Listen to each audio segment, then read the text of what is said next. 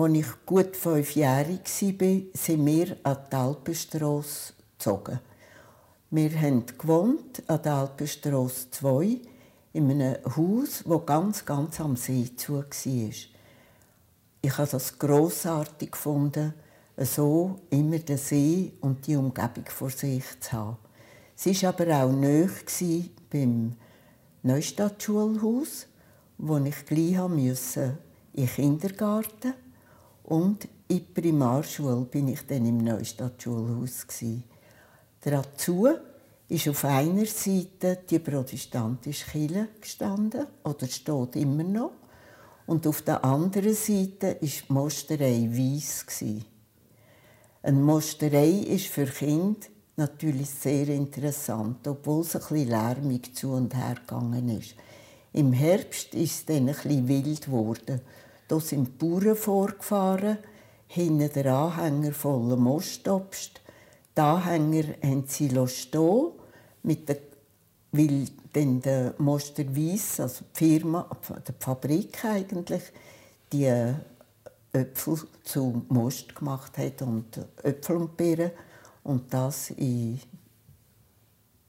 die Fabrik hineingenommen. Am Morgen sind ja die Anhänger meistens noch ganz voll gewesen, und wir Kind hätte furchtbar gerne wollen, so einen Äpfel oder eine Birne nehmen, obwohl es verboten worden ist, diesen Anhänger raufzuklettern. Es ist dann gleich gelungen. Und ich weiß, ich habe so einen Äpfel verwünscht, bin wieder zurück. Man mich nicht gesehen. Und dann habe ich den Äpfel in der 9. Pause grossartig gegessen. Bin aber schier draufgegangen, weil etwas, das noch saurer ist, weder so einen Mostöpfel, gibt es, glaube ich, nicht. Das Neustadt-Schulhaus war ein offenes Schulhaus wir haben, es hat Buben und Mädchen, aber nicht im Klassenzimmer. Da waren wir streng geteilt. Nur Mädchen, nur Buben. Der Hauptlehrer oder der Lehrer, den man eigentlich fast ein bisschen gefürchtet hat, war der Lehrer Bossert. Der Böski hat man ihn genannt. Dann hatte er aber eine Schwester, die Lehrerin Elsa Bossert. Und das, die war grossartig. Sie hat dritte, vierte, fünfte und sechste Klasse gegeben. Fünf Jahre, fünfeinhalb Jahre bin ich im Neustadtschulhaus in die Schule gegangen. Dann haben wir aber gezügelt ins Obmoos-Quartier und ich musste anderthalb Jahre in die die Primarschule. Das ist für mich also wirklich fast ein Graus. Gewesen. Da komme ich nach dem lebhaften Schulhaus, wo wir Buben und Mädchen umgesprungen sind, vor allem mit den Pausen. Und jetzt komme ich in ein Schulhaus, das ganz leislich ist. Man sieht nur Mädchen und Klosterfrauen. Ich war gewöhnt, in einem Schulzimmer zu sein, wo man laut zueinander etwas erzählt hat, wenn man noch nicht den Unterricht angefangen hat. Und wenn der Unterricht angefangen hat, haben die Mädchen leislich geredet, leislich Antwort gegeben. Schwätzen ist praktisch nicht in Frage gekommen. Und vorne ist eine Klosterfrau gestanden, wo immer wieder ihre Haube wo fast bis in die Augen abgegangen sind, aufgestoßen hat. Und dann hat sie noch einen St. Galler Dialekt gehabt. Vielleicht, ich habe gefunden, jeder Drittsatz, es war wahrscheinlich nicht ganz so, gewesen, hat sie gesagt, hör doch auf, gegeln. Ich habe mich immer gefragt, was ich gegeln könnte sein. Anderthalb Jahre ist das gegangen und dann hat mir die Prüfung gemacht für die Sekundarschule und ich bin dann in die Sekundarschule. Es hat A, B und C gegeben. Und da, die Sekundarschule A, war im Neustadtschulhaus. Da konnte ich also wieder ins Neustadtschulhaus, aber mit der Gruppe der Mariopferung.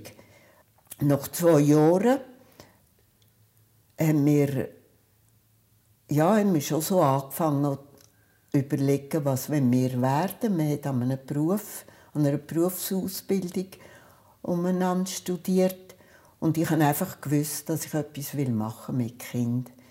Ich habe mir Kinderschwester vorgestellt. Ich hatte möglichst gerne kleine Kinder und als ich so angefangen habe zu suchen, wie kann man Kinderschwester werden, hat es überall geheißen, man muss 18 sein. Sonst geht das nicht. Und dann habe ich mich entschlossen, drei in die Kante zu gehen, und zwar in die Handelsabteilung und habe dann drei Jahre den Handel besucht in der Kante und mit dem Diplom abgeschlossen. Da habe ich meine 18, bin ich 18 und habe das erfüllt, dass ich in einer Nurse-Schule die Ausbildung machen, die ich mir vorgestellt habe. Ich habe gefunden, ich suche eine welsche Schule, dass ich gerade noch, dass ich die auf Französisch machen kann. Weil in der Sekundarschule haben wir recht gut Französisch gelernt. Da habe ich noch unter dem Fräulein Seitz. Und das bin ich ihr immer noch dankbar, dass sie in der Sprache streng war. Also die Ausbildungsschule habe ich dann in Freiburg gefunden. Das war École de Nurse in Bertigny. Und geleitet war die von Ursulinerinnen Schwestern. Nurse, das war ja in der Deutschschweiz nicht so bekannt. Es hat eine Pouponniere in Genf und die in äh, Freiburg. Oder dann in der Deutschschweiz war es Sarne. In Freiburg habe ich dann das Diplom gemacht und während der Ausbildung, die dort zum Teil auch in den Spitälern stattgefunden hat, habe ich dann gemerkt, dass für mich ein Spital in Frage kommt, wo ich möchte arbeiten möchte. Und vorgesehen oder gemeint habe ich eigentlich, ich ginge dann ins Ausland, in eine möglichst äh, reiche Familie, wo eben Nurse oder für das Neugeborene eine extra Schwester angestellt hat. Das habe ich aber wirklich, wie ich schon gesagt habe, endgültig abgeschlossen, weggelegt und bin im Spital. Meine erste Stelle war im Bürgerspital. Ich habe die Stelle sehr rasch bekommen und bin auf die Wöchnerinnenabteilung gekommen. Das Bürgerspital war ja ein gelbe, grosse Bau und der Chefarzt, der Dr. Mäder. Im Spital selber hat es Heilige Kreuzerschwestern, Krankenschwestern. Und die Wöchnerinnenabteilung war von den St. Anna-Schwestern besetzt. Von Luzern sind die gekommen. Die Wöchnerinnen sind gepflegt worden von den St. Anna-Schwestern. Für die Zügling hat das Bürgerspital angefangen, freie Schwestern eben sogenannte Kinderschwestern oder Nursen anstellen. Es hat zwei Kinderzimmer, besser Säuglingszimmer gegeben. Und ein Zimmer hatte ich und das andere Zimmer eine äh, Schwester, die ich eigentlich nicht mehr weiss, woher sie kam, aber auch eine freie Schwester. Dann war das aber so, dass Mutter eigentlich, oder ja, hat, ist zehn Tage im Spital geblieben. Das ist durchschnittlich so gewesen. Selten ist jemand früher austreten, eher noch etwas später. Und dann hat, haben wir den Säugling im Kinderzimmer total gepflegt und nur in der Mutter gebraucht zum Stillen. Der Vater hat eigentlich das kleine Baby gar nie auf den Armen gehabt. Er ist ja meistens erst am Abend Mutter besuchen und dann ist das Kind halt schon wieder im Zimmer gewesen. und dass er es gesehen hat oder auch den Geschwisterte von dem äh, Geschwisterte vom Neugeborenen oder auch der Besuch, wo dann vielleicht Gott und Götti dabei sind und gern das Baby gesehen hätten. Denen hat man es gezeigt, indem man das Bettchen aus dem Kinderzimmer gezogen hat und außen hat es eine Scheibe gehabt, und hinter dieser Scheibe hat man das Kind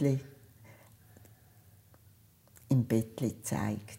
Man hat sehr früh angefangen, weil die Nachtwache, äh, wo auch die Kinder müssen, Mütter und die Säuglinge überwachen, hat möglichst gerne am Morgen um 5 oder am 6 das Kinderzimmer abgegeben. Darum habe ich sehr oft oder fast immer eigentlich am 6 Uhr angefangen und bin gerade in das Kinderzimmer gekommen und hat die Säuglinge zuerst einmal schnell durchgeschaut, weil es hat neue gegeben, manchmal eins, zwei, über die Nacht. Und ich habe die Säuglinge sehr schnell kennt. Also wenn ich sie das erste Mal rausgenommen habe, zum Bett raus und äh, sie gewaschen und gewickelt habe, habe ich so ein Kind behalten. Ich habe das Gesicht von dem kennt. Ich habe also in fast zwölf Bettchen jedes einzeln kennt. Am Anschauen auch. Weil wichtig war, dass man sie sicher nicht verwechselt. Man hat aber auch, jedes hat am Arm ein Armbändchen mit dem Namen gehabt. Und das hat man nur gerade beim Waschen abgezogen und sofort wieder angelegt in dem Säugling. So ist es fast nicht möglich das zu verwechseln. Jeder Säugling, fast jeder Säugling hat doch Hunger nach der Nacht. Man ist also möglichst schnell mit dem Kleinen ins Zimmer, wo die Mutter war, hat in der Mutter, die schon vielleicht zwei, drei Tage da war, nur hinlegen Sie hat es an die Brust genommen und ich bin wieder das nächste Kind holen und habe sie dann seiner Mutter gebraucht. Es hat aber auch Neugeborene gehabt, die Mutter das erste Mal gestillt hat und die hat man dann am Schluss gebraucht, weil die haben ein bisschen Zeit gebraucht, bis es der Säugling erlickt hat, zu trinken an der Brust und dass es ruhig geworden ist. Und dann hat man die Kinder in der Mutter gelassen. Man hat ungefähr gewusst, wie lange jedes trinkt. Und so habe ich dann beim ersten, das ich annehmen konnte, es hat jetzt fertig getrunken, bin ich das wieder geholt, vielleicht gerade zwei, drei miteinander und habe die noch in das äh, Wägeli hineingelegt und die habe ich zurück ins Kinderzimmer. Dort sind sie dann ihre eigenen Bettchen gelegt worden, sind dann eingeschlafen, weil sie erschöpft sind, aber auch zufrieden vom Milchtrinken. Heutzutage gibt man ja die Kinder in der Mutter ins Zimmer und die können dort bleiben, zum Teil. Aber hier, in diesen Jahren, wo ich geschafft habe, ist, sind die Kinder vollständig abgeschirmt von der Außenwelt. Mit der Zeit habe ich gemerkt, dass ja eigentlich das Spital recht groß ist. Ich mich interessiert, wo dann eine Mutter, die schwer hatte, zum selber gebären, wo wir also einen Kaiserschnitt machen wo das eigentlich passiert. Ich habe dann gesehen, ja, bei der, das natürlich Operationssaal gekommen. und mit der Zeit habe ich äh, auch geschaut, wo die Operationssäle sind. Nach Monaten durfte ich auch schauen, eine, äh, so eine Operation, einen Kaiserschnitt zuschauen. Ich konnte aber auch können, dann immer mehr ins Geburtszimmer, man hat dem das Gebär gesagt, wo die Frau das Kind geboren hat. Dann durfte ich oft dabei sein und einfach, ähm, das hat mich sehr interessiert und man hat mit Spannung auf den ersten Schrei von dem kommenden Säugling gewartet. Es war dann die Hebamme dort und hat das Kind noch zuerst in der Mutter gezeigt.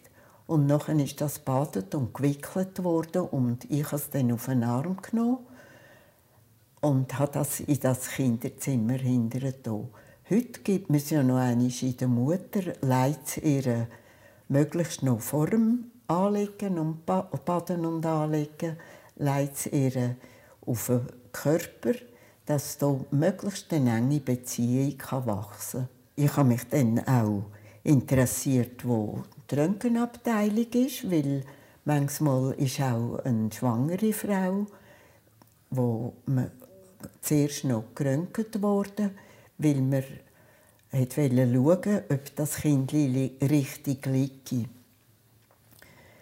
Auch Labor hat mich interessiert und langsam habe ich auch die andere Schwestern kennengelernt, weil auf den Wöchnerinnen hat es nur St. Anna Schwestern gehabt, sonst aber im ganzen Spital sind Heilige Kreuzer Schwestern da war einmal Privatabteilung und das ist natürlich da ist die große Eminenz, das ist die Schwester Gisela gsi, ist dort Vorsteherin gsi. Und sie ist die bevorzugte die Schwester vom Dr. Mäder. Und was die zwei verordnet haben, das ist einfach total eingehalten worden. Und ich glaube, es ist immer ein, bisschen ein Kampf zwischen den Heiligkreuzerschwestern und den St. Anna-Schwestern. Die St. Anna-Schwestern waren ja vor Luzern und sind einfach ein bisschen die Freieren. Die Heiligkreuzerschwestern sind ein bisschen stiller hat man gemeint. Aber die vom Operationssaal, die sind also sehr, sehr lebhaft. Die haben natürlich auch immer mit den Ärzten direkt zusammengearbeitet. Und da ist mir aufgegangen, aha, da ist der Dr. Mäder, allein, ein Junggesell. Dann hat es Assistenten gehabt, noch und noch, und fast alle sind noch gar nicht äh, verheiratet gewesen, sind frei gewesen, sie sind ja noch in der Ausbildung gewesen. und es hat wohl Klosterfrauen gehabt und die sind nicht so interessant für die Assistenten. Und allmählich hat es auch äh, zwei, drei freie Krankenschwestern gehabt und dann drei bis vier Nursen. Also Kinder, Säuglingsschwestern. Ich selber habe das auch sehr interessant gefunden und mit der Zeit ist ganz, sind Assistenten plötzlich ins Kinderzimmer gekommen und haben sich interessiert, wie es diesen Säuglingen geht. Da haben wir Kinderschwestern natürlich ein bisschen lachen auf den Zähnen, die haben überhaupt nichts verstanden vom Baby. Man hat dann gesagt, sie trinken schön und die müssen wir schöppeln. Aber äh, sie sind irgendwie ein bisschen umgestanden und ein Assistent war sehr streng. Man hat das gewusst, sehr exakte. Und ich hatte äh, immer den obersten Knopf an der Scheibe nicht zugehört. Die Scheibe hat mir am Rücken zugemacht. Und der Arzt hat mir, oder der Assistent hat einfach immer den Knopf zugemacht. Man hat dann ein bisschen gelacht und gesagt, äh, ja, das ist einfach bis am Schluss ist er exakt. Es ist dann so herausgekommen, dass das am Schluss mein Mann geworden ist.